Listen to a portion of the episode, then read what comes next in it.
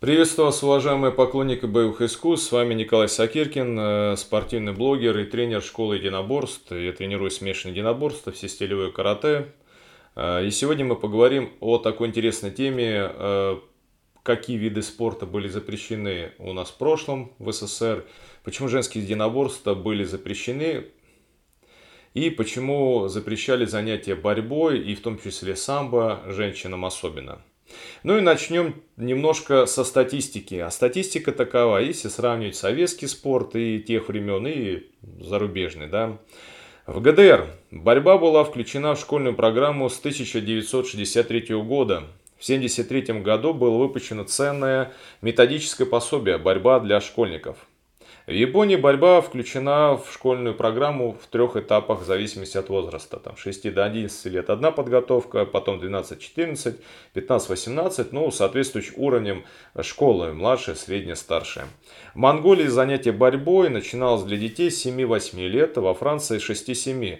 Более того, во Франции были проведены экспериментальные турниры для школьников, не имеющих соревновательных состязаний. То есть для новичков, чтобы они могли адаптироваться к соревнованиям, но могли помериться силами, но при этом не испытывали вот этого подавления со стороны опытных ребят.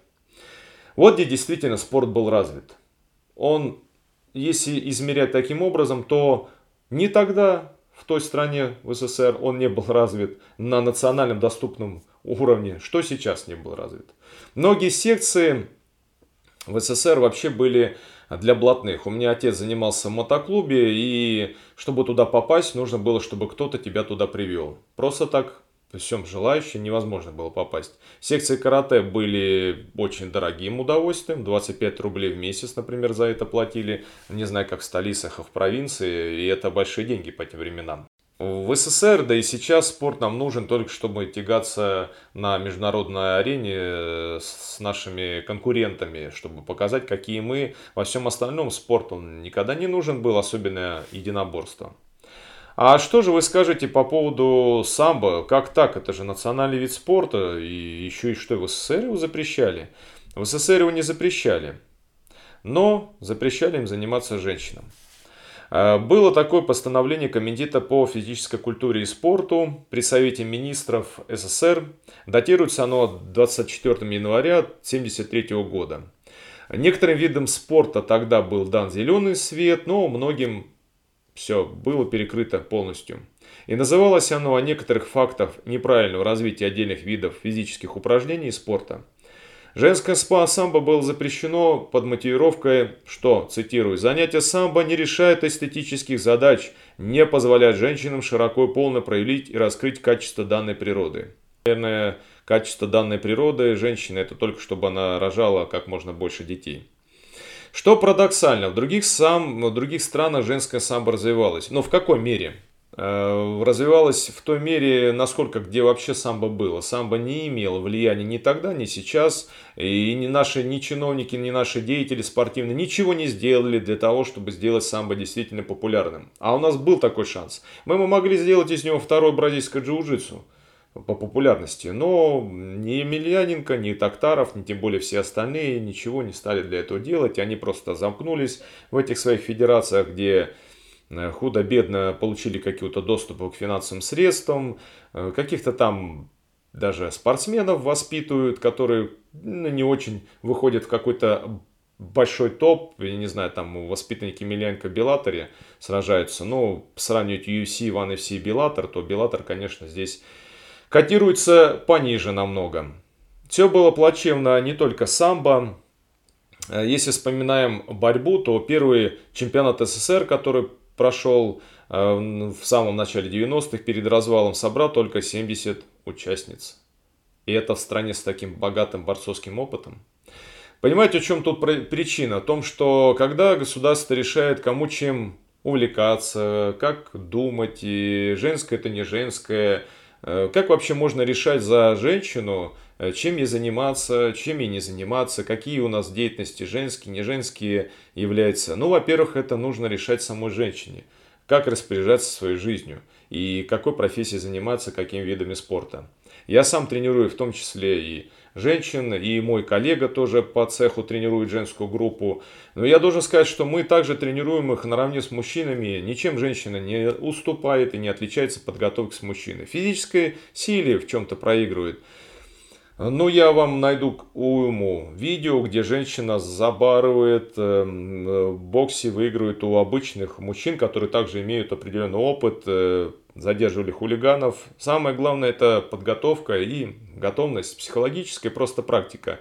Пока еще в нашей культуре как бы женщина э, не очень популярна среди них единоборцев, хотя сейчас уже вырастает такая популярность, потому что вроде как не женское дело. Но на самом деле нету дел мужских и женских, это выбор уже непосредственно самого человека.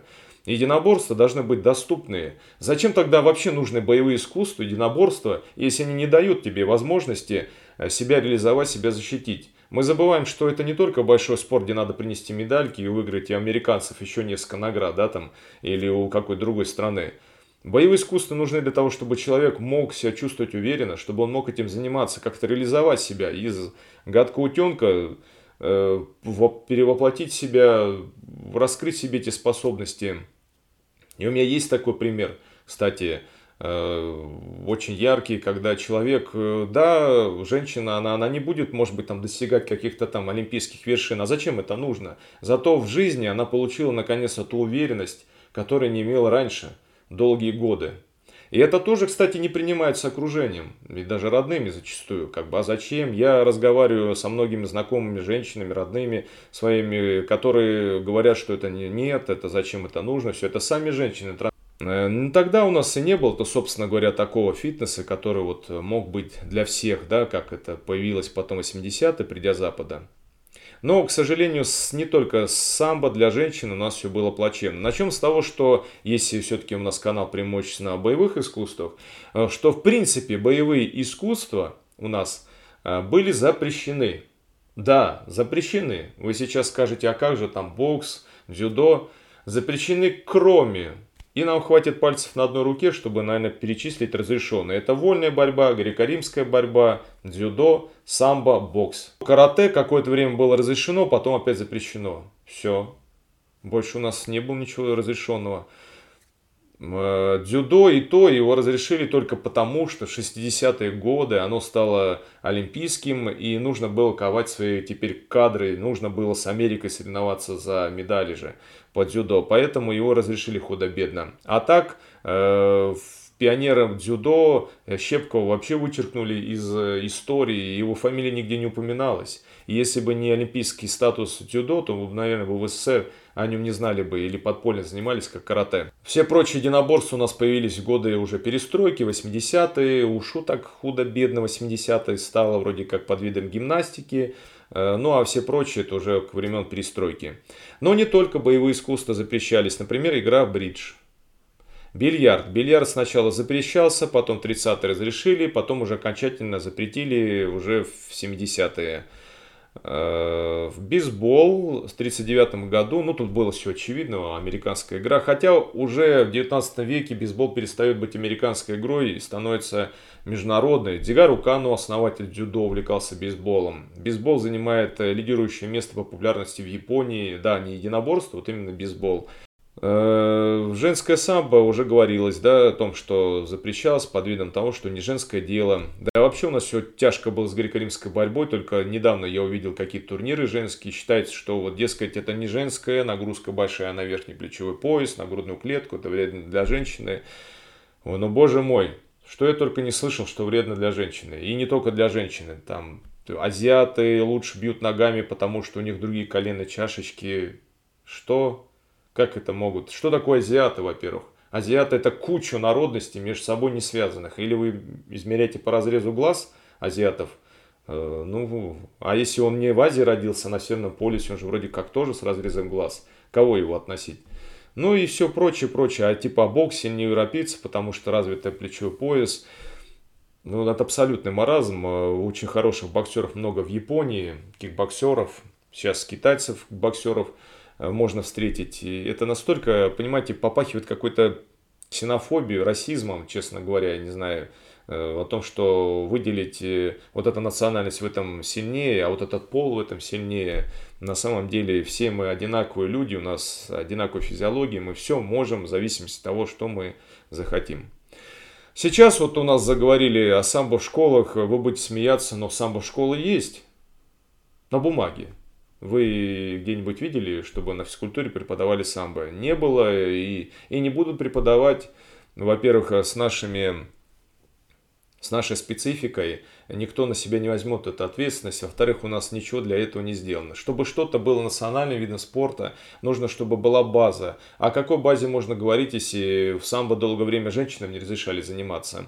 Одно время в юрф при юридическом факультете в МГУ там открыли какие-то спецкурсы, но их быстренько прикрыли потом. Что интересно, тогдашнее нынешнее общество всегда было общество двойных стандартов. То, что всем было запрещено, отдельным лицам можно было разрешено.